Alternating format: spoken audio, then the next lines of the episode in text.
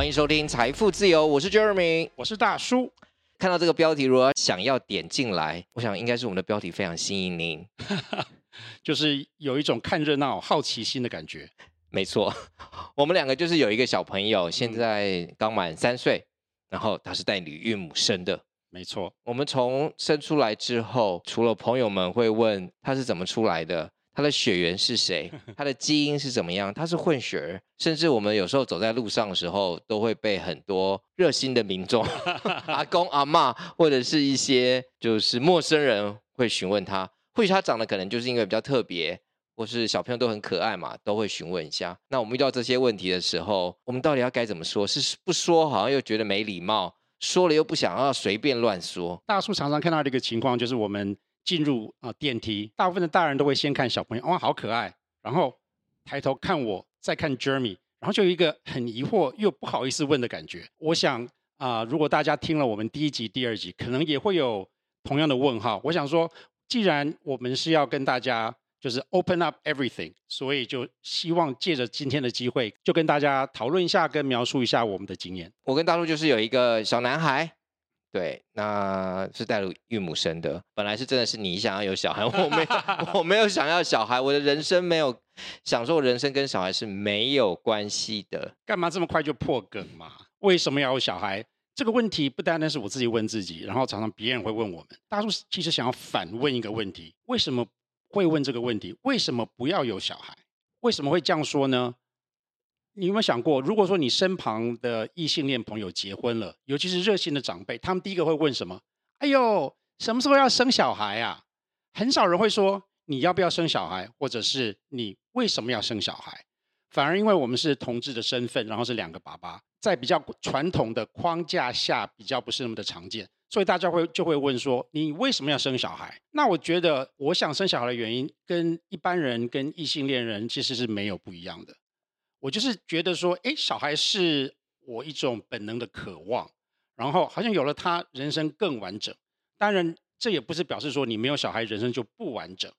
我想说的呢，是说我们身为同志，跟其他人都一样，我们只希望有一个能够有小孩的选择。那有了这个选择之后，我们可以再决定是想要过什么样的一个人生。对我来讲，我觉得有小孩是一个很奇妙、很棒的事情。那人生，我自己觉得要走一回，就是要一个完整的人生。我人生从来没有 想过要有小孩，然后就发生了，发生的状况又有很多的从来都不会想到的事情。当小孩出来的时候，才要认真思考，也来不及了。这个部分，大叔跟 Jeremy 的记忆版本跟这个历史的全序啊、呃，有一点点不一样。我的记忆呢，是我们刚开始交往的时候，我就摆明了，就是说，哎。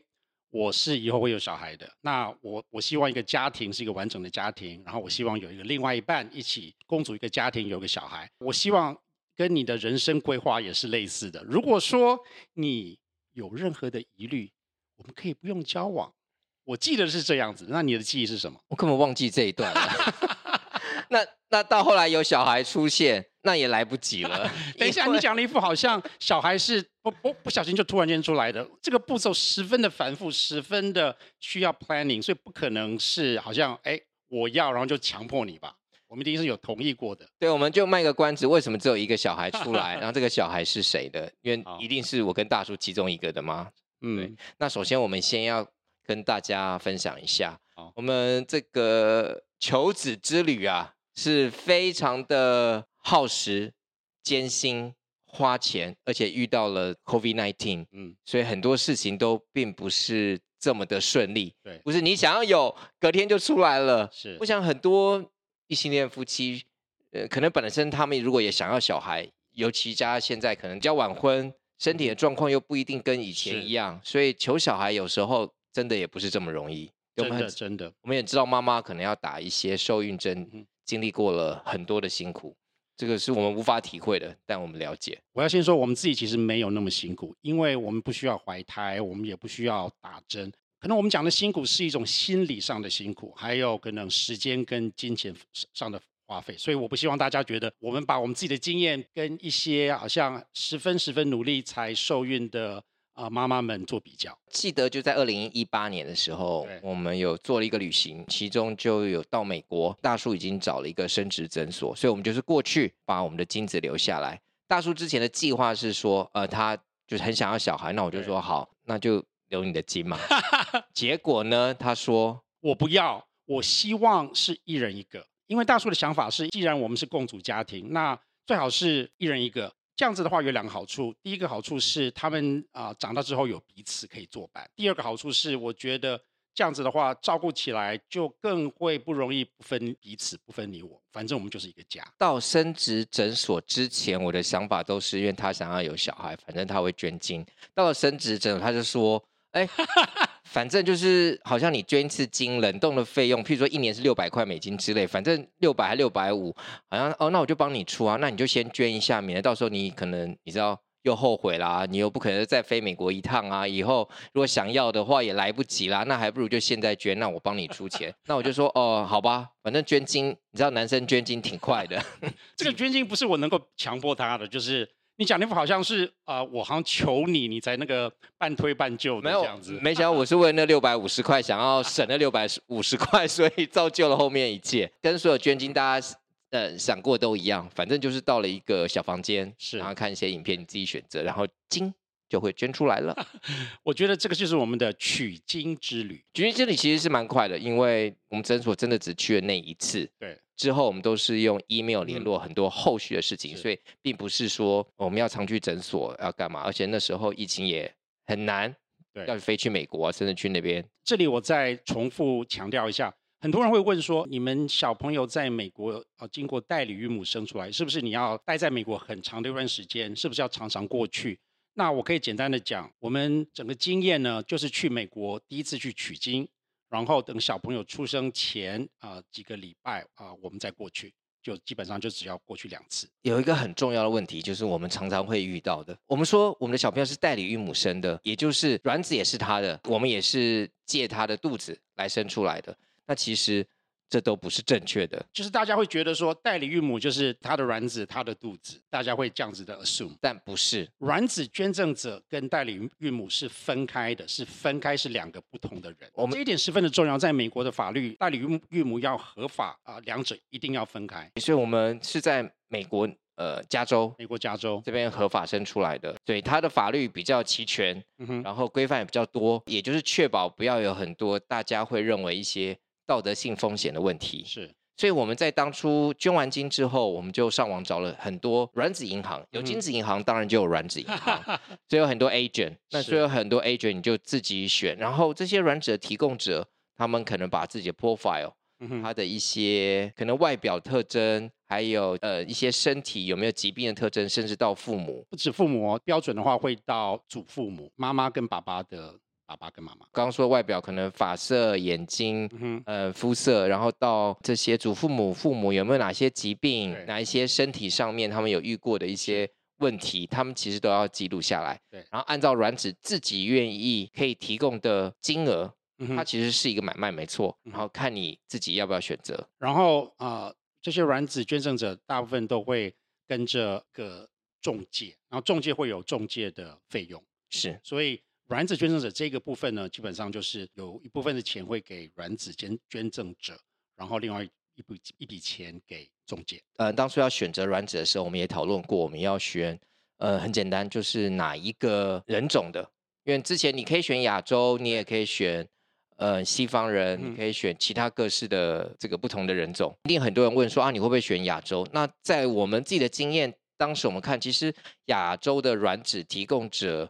很少，你要从中选择很多条件有没有符合你，变得选择性会变得很少，所以最后我们选择一个呃白人的呃卵子的血统，基本上就是在亚洲的捐赠者我们没有看到喜欢，那这很多包括很多原因啊。嗯、那之前我记得那时候呃医生叫我们多选几个，因为他可能要给我们一些建议，我们好像就是找了一很多的 agent，然后找差不多十家吧，我们那时候跟大叔会自己排名一到十，就是你知道。你要这样选也不一定，医生会建议。本来我们觉得啊，你只要排过去啊，可能除非被对方忽然反悔不愿意，那当然没有办法。嗯、后来才知道，医生的建议对我们还挺重要的，是十分的重要。其实我们刚开始有选啊、呃，好像两三个，然后其中一个我们很喜欢，但是后来他决定要结婚了，然后他的啊另一半他不希望他捐卵子，然后第二个是已经有一个经验的卵子捐赠者，他自己有小孩，但是医生跟我们讲说他的过去的卵子取出的数字跟成功率稍微低了一点，因为我们是希望是同一个卵子啊捐赠者，然后我们两个再均分这样子的卵子。所以说，等于是我们是一次捐赠，希望啊两个人可以同时的共享。那这样子的话，他们就需要成功率稍微大一点。那每一个人女生就是因为身体的构造不同，本来每次排卵的这个数量就会不同。对。所以医生知道我们希望两个人分，因为因为刚刚有听到 Alice 说，她可能希望可以分两个，因为他们可以以后有手足血缘关系。所以医生按照这样的建议，是希望以过往的经验，他每一次的排卵数字会。多一些，多可能到十五二十以上。对，因为排卵出来之后，可能有一些卵子它并不是很健全，它也不能用。然后受精之后，也有可能有一些不是健全不能用。就在层层的筛选当中，他当然希望每一次的排卵次数之多，然后成功的机会才比较大。所以最后我们选择的卵子捐赠者，他的首要条件就是他之前捐赠的时候啊，每一次可以排好像二十多甚至到三十个卵子。然后成功率也十分的高，当然啊、呃，我们看到他的外表跟其他的状况都都不错，都还蛮喜欢的啊、呃。对我来说，最后就是健康最重要。然后他的个性稍微比较外向活泼，然后大树的个性比较内向，比较敏感度高，所以我觉得这个是我们当初最后选他的一个啊、呃，还蛮重要的条件。在选卵子的时候，其实这些 agent 都会提供他的照片，照片不管是现在的照片，甚至家庭的照片，他的小孩的照片，甚至他年轻幼儿的时候的照片，有时候会提供他的爸爸妈妈照片。那当然，可能就是要代表一个真实性，不是只有一个成人的照片，感觉 这这个不知道是真或假，尤其现在 都不知道有没有 AI 可以合成。当然，我们看到照片很多那种小时候照片，或是小学小学毕业啊、高中啊。然后甚至刚出生照片，我觉得那个泛黄照片有时候很难。我我觉得啦，当当时我们在去的时候，已经很难去把它这个去合成一下。以当时的科技，对，我觉得现在搞不好就很容易了。对，那当然我们选定了卵子之后，也经过医生的建议之后，那最重要的就是另外一个很漫长的步骤，找代理孕母。找代理孕母，这个部分其实我们还蛮幸运的，就是我们生殖中心的护士她啊推荐了一个。他们合作过的代理孕母，然后他的过去的成功率也十分的高，所以这方面我们是比较幸运的。但我听到的是，其他人在找代理孕母的时候，这一关是最难找的，常常几个月甚至半年都都有可能，可能到一年都有。我们这次的生殖诊所是在加州，叫它有很多分支机构，叫 HRC，所以我们选定了代理孕母，也选定了卵子。那卵子它取卵出来之后呢，我记得它总共取了三十快三十个左右。然后这个方面的话，我们就是六十四十，六十趴用我的精子，然后四十趴用啊 Jeremy 的精子去来啊做这个胚胎。在这个方面的话，最后好像有我记得好像二十个有成功的长到啊五天。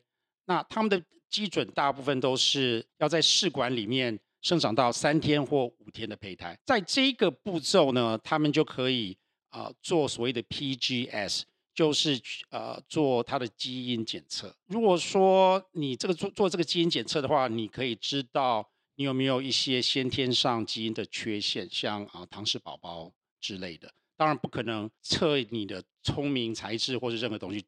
完全是疾病上的缺陷。这个检验听起来是很棒，但是它其实有它的风险的，因为它毕竟是要刺穿那胚胎，然后取一点点的 DNA 来做检查，所以在这个过程当中啊，的确有可能有某些啊胚胎会受到伤害。那最后啊，我们经过 P 呃 PGA 筛选之后啊，Jeremy，我记得好像你有两个还是三个对之类的男生，然后。大树总共有八个，然后其中两个是男生，六个是女生。你想想看，从三十个左右的卵子，最后我们成功取得就是算是健康的五天胚胎，大约超十个左右，就可能就是等于是超了三成左右。当然选了之后，代理孕母当然也很顺利找到了。嗯、当宝宝很顺利的准备快要出生的时候，我们遇到了 COVID-19。哦，对。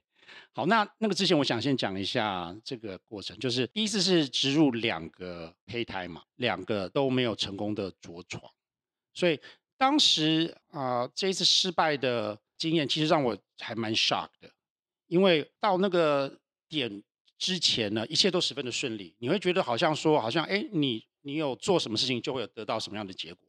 那当第一次啊着床没有成功，其实对我来讲是说啊，原来这一切不是说你要有就有。当时我其实还蛮难过的，我我不知道当时 Jeremy 的感觉是怎么样。好像还好。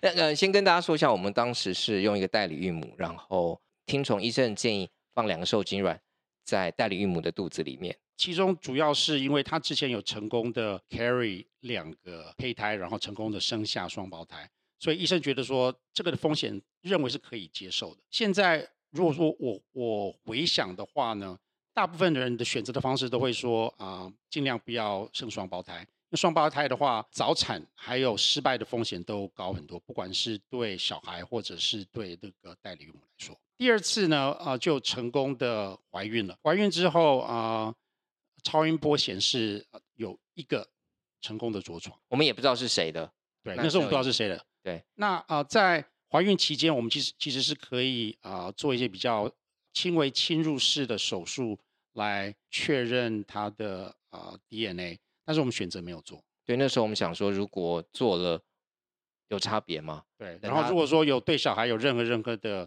风险，我觉得会得不偿失。没错，对，所以我们就选择先不做嘛，因为生出来之后是他的我的另外一半的感觉，嗯、如果变了，好像。就很奇怪，所以我们决定就等他出生之后再来做。身旁的朋友就说：“哦，开奖了，等待开奖，开赌盘。”他们说要 开赌盘，看到底是谁的，对，要赌盘。那在这个中间哈，我觉得还有一个我们比较辛苦的地方是小孩刚生出来嘛。对，我没有错，在刚生出来之前，我们是二零二二零年的八月，其实那时候连那个 COVID 那天疫苗都还没有。嗯，对，那也是美国最严严峻的时候。那时候不是大家如果还记得那些很多，你知道美国很严峻，台湾那时候还过得很开心的时候，是没错，这个是没错。然后大家都觉得啊，很多人要从美国逃回来的感觉，大部分的国家国门都关闭嘛，是对。那那时候我们还是可以去美国飞过去，其实没有什么样问题。我们在那边找 Airbnb 啊，嗯嗯，透过朋友的方式有找月嫂啊，对，然后嗯接小朋友啊，这些都还好。嗯哼，可是。嗯、呃，一般如果在正常情况之下，小朋友出生，如果你要回来的话，嗯，你当然就是一定要帮小朋友办护照。嗯、呃，在美国办护照回到台湾，因为美国护照进台湾基本上还要免签证，所以进来之后直接再办入籍这些事情，在美国大约可以花一个月，一个月的时间就可以左右时间就可以回来。那这里补充一下，就是美国的法律是啊、呃，国籍是出生制。如果说是在美国的国土内出生，你就自动会有美国护照，那就是美国国籍。美国国籍，对。好，那那时候出生来，结果那时候美国因为这 COVID-19 的关系，所有的办护照的这些窗口，政府部门都关闭了。我再讲一次，全部都关闭了，就是你想办护照也没有办法。尤其那时候我们在来之前，前几个月有听到我们的朋友。那时候遇到同样问题，但他那时候还没有关闭，是可是他办完护照之后回不了台湾，回不了台湾，因为台湾的时候限制所有除本国人之外，嗯，都要办签证进来。那你办签证要去哪办签证？你在洛杉矶到到洛杉矶驻美办事处好了，那驻美办事处也关了，也没有开。然后他们唯一有一个 voicemail，你可以打电话去，然后永远都是 busy tone，你想留言也没办法留言，你即使留了言，也没人打打打电话回来给你。那个时候我们就处于一个就是完全没有讯息，感觉上跟世界隔离，有点小绝望的状态。所以那时候我们听到朋友是整个就是直接冲过去，还在大门口哭大哭之类，他就是希望，但是他后来顺利有拿到签证，然后用美国护照回来，所以我们有听到这样经验。所以当我们去的时候。那时候我在想说，我们也要去冲过去，我们是不是也要去哭一下？对，因为我觉得他那个为了嗯、呃、小朋友，然后做出这些事情，真是太伟大了。我们是不是应该也要这样，才能显示出我们对他有多爱？就那时候，如果你不知道怎么还你的亲人、家人，什么都不在，每天都在烧钱，是是一个遥遥无期，那你就会很害怕。尤其是那时候没有疫苗，所以因为有疫苗，你会觉得好像好像大家可以 travel，、嗯、可是那时候是一个最严峻的状态。对，呃，说到钱好了，我觉得因为我们前几集有讲一下我们去美国嘛，那这一次我们就完全住 Airbnb。你记不记得每那个时候每天的房租是多少？两百还是两百五还是三百？没这么贵啦，两百可能左右吧。两百左右好了。然后啊、呃，那个时候的月嫂一个月是五千块美金加小费，等于是说我们这两个月多一点就是这样子烧钱。而且你那时候一个多月还不确定没有护照下来，你整个心会很急。对，现在回想说哦，两个月哦，多多一个月其实也也不是什么天大的事情，但是那个时候我们想法说，哈，会不会两个月变成三个月，变四个月，变半年？对啊，那时候因为根本搞不清楚状况的时候，对，然后因为那时候疫情又比较啊、呃、严峻，所以我们有一个这么小的小朋友。其实我们也是十分担心、十分害怕的。所以那时候，当小朋友出生之后，我们也是要办护照。我记得出生之后前一个月，因为也没有办护照相关部门可以开放，可以做。然后我们要去申请，可能你去，他们好像可以去邮局帮忙 verify 一下啊、呃，就是公证了 notarization。然后之后你才可以去政府部门，可能把文件这样申请、嗯、寄过去之类。所以说，在前一个多月呢，我们常常吵架，然后常常就是。心情十分的浮躁。我们刚刚讲到说我们没有验 DNA，要不要讲一下我们后来开奖的状态？我们开奖的时候呢，那个时候其实 Jeremy 还没有来过，因为那个时候他妈妈啊需要动手术，所以说是我先来美国，然后啊小朋友出生的时候是我在旁边，然后再过了一两个礼拜，Jeremy 才有办法飞来美国。那他到了美国之前呢，我就先带啊刚出生的小 baby 去验 DNA，就后来电话打过来。结果是啊、呃，他不是我的学员，噔噔噔噔就开讲了。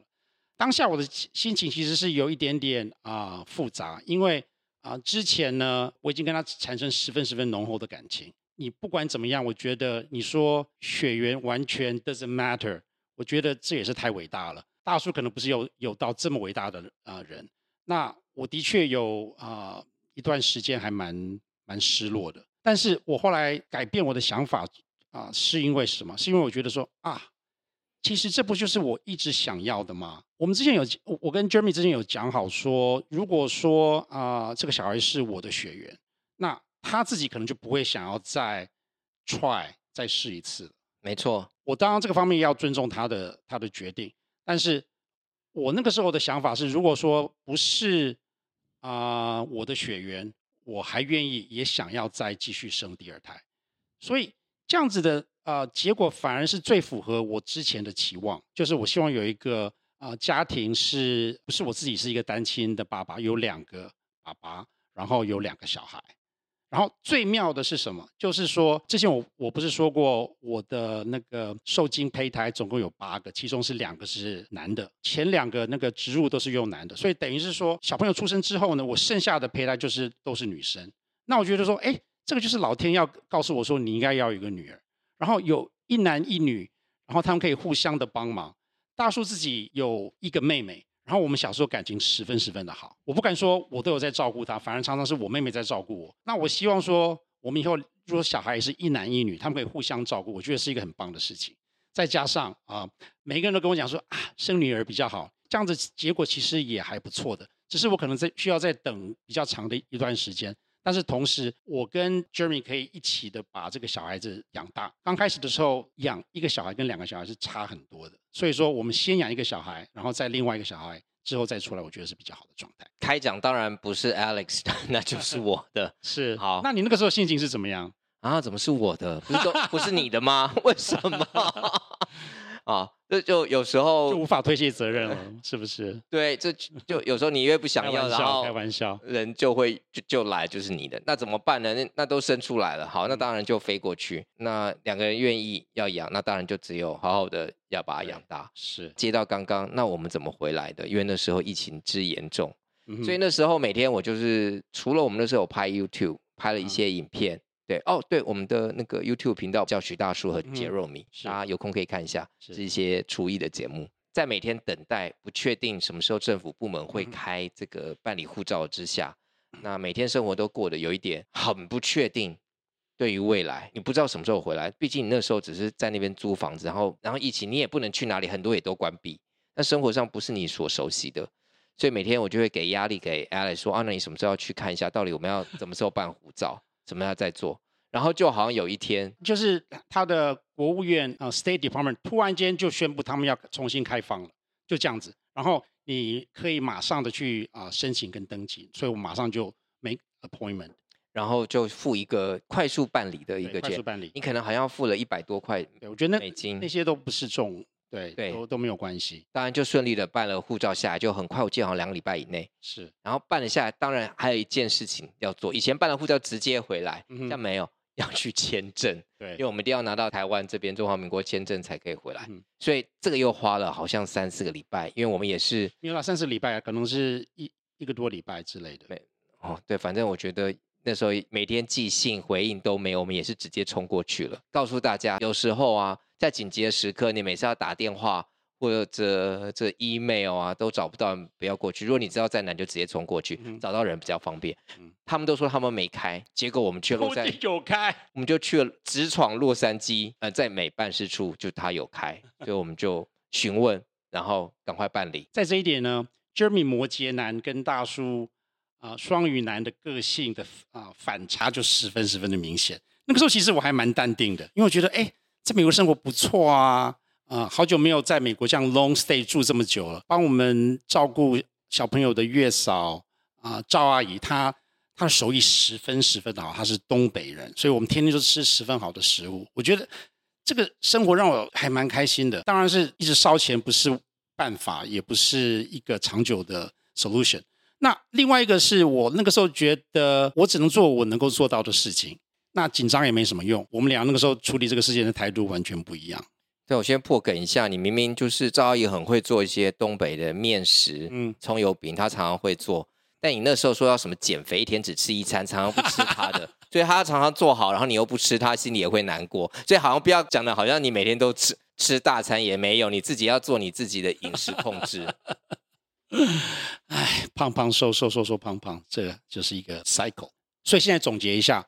从二零一八到二零二年，我们总共花了差不多三年的时间，才顺利的有这个小小可爱来到我们的世界。难道说我们现在的生活就 happily ever after 了吗？回来台湾之后，我告诉你，辛苦的日子现在才开始。一定会有人会问一下，说我们这次的这个代理孕母啊，总共做这个生小孩大概花花了多少钱？嗯，那你请。大叔分享一下，就是不含他生出来之后啦，总数字是差不多二十万美金，就是差不多六百万台。这个数字在当时是呃稍微偏高嘛，主要有两个原因。第一个原因是我们是生双胞胎啊、呃，应该说我们的 plan，我们跟生殖中心买的这个 plan 是双胞胎，然后所以说什么什么东西都会加费。虽然最后只生出一个小孩，但是这个呃过程当中很多很多事情是需要比较多的费用。第二个呢，就是。在加州啊、相对的所有的一切费用都会稍微高了一些，尤其是代理孕母啊、呃，总费用跟一些生活的津贴。现在经过通货膨胀，我相信整个费用会更高了。但是啊、呃，详细的情形，我想大家可以再做自己做一些功课。好，那当然回国上，我们把小朋友带回来坐飞机，我觉得个人也还算顺利啦，对，没有什么太大的呃问题。嗯，即使他那时候出生两个多月。在飞机上也，嗯，今天还蛮乖，还都有睡。哎，你忘记了，他一上飞机第一件事情就是在我的怀中大便，然后大便还是有点点稀的大便，所以把我的那个上衣全部都弄脏了。但是那个时候是在 take off 的时候，所以我们不能够去厕所。我要等到可以解开呃 seat belt，我才带他去厕所，然后把全部都换换了一，把它换掉。对，那这样会有人说我们没有把尿布把它包好，因为我有外外漏的状况。好，那回来之后呢？嗯，就是我自己家人，嗯、呃，跟大叔的家人，对于有小孩带过来这件事，大家反应都会有些不同。我先讲我自己好了，是，我是几乎要去美国，不要把小孩接出来前，好像一个礼拜不到，我才跟我妈说，我妈觉得很，她应该是我我用形容生气的方式吧，她会觉得你自己生活就好，为什么要要生一个小孩？嗯，好像你让他有一个。没有完整的家的感觉，嗯，好像很自私的行为。回来了，当然我也有跟我妈说，因为疫情，我们那时候还关在家里面，嗯，对。虽然家人可以送东西啦，我们、嗯、但我们不能出去，好像两个礼要关两个礼拜嘛，对。对，那时候哎，两个礼拜 我们就跟他，所以我们自己也可以照顾。在那时候，我妈有就电话跟我通话，就我们回来台湾之后，她会觉得以后啊，不要跟什么老师啊，或是其他的朋友讲太多他的出生的状况，嗯，因为她会觉得他没有妈妈是比较可怜的，嗯，然后我们两个男生带。好像是没有办法把他带好，嗯，所以呢，就要多爱他一些，嗯，基本上是这样的心态，嗯。那当然，我妈那时候还没有来看他，因为疫情的关系。对，等要快要我们结束这个隔离的时候，嗯，他有来送东西过来。对，当然那时候我们也是把小朋友带出来在门口啦。对，只只只是在门口没有接触，对，没有接触。嗯、然后我也不知道为什么就对我妈笑了一下。那我妈本来脸色非常的严肃，她只是第一个，她只送东西过来，是看她。嗯，看哦，我们就把小孩带出来给他看一下。是，那等于是妈妈就是奶奶嘛，就说：“哎，这个小孩为什么会笑？” 所以他本来很严肃的脸就稍微放松了一些。哪里？呃，何止放松？他整个就是融化了。从我的角度来看，就是他看到，哎，怎么两个月的小孩子一看他，他一看到他就会笑，这么小就会笑，这么小就会笑，对，整个就融化了。对，好，那讲一下我的爸妈，因为其实我一直有。暗示跟他们暗示讲说啊，我之后可能会有小孩。其实我爸爸，尤其是我爸爸，他十分的渴望能够抱孙子，然后也很想。所以说对他们来讲的话，他们其实完全十分 support 的这个态度。即使如此，长辈们还是会有一点觉得说，这个事情毕竟不是一个传统或是主流的方式，所以有的时候他们会不知道该怎么跟亲戚、跟邻居、跟朋友讲。那这个也是一个我们可能下一集会啊多讨论的问题，因为他们就是比较会担心我的一切，所以有点像 Jeremy，我也是我要去美国之前差不多两三个礼拜，我才跟我爸爸妈妈讲，他们的反应呢也是因为啊这样子关系呢也是还蛮 surprise，但是 overall 因为我之前已经有给他们有一点心理准备了，所以说他们不会很惊讶。那时候后来出生出来知道不是。你自己的呢？他们有什么样的情绪反应吗？我妈妈有稍微难过了一下，因为之前呢，她身旁的那个亲戚好友一直说：“哇，他那个什么嘴巴还是鼻子长得很像呃我爸爸。”所以说，就让她觉得说可能是可能是我的。当她知道说啊、呃、不是徐家的血缘，她说她其实是真的有难过了。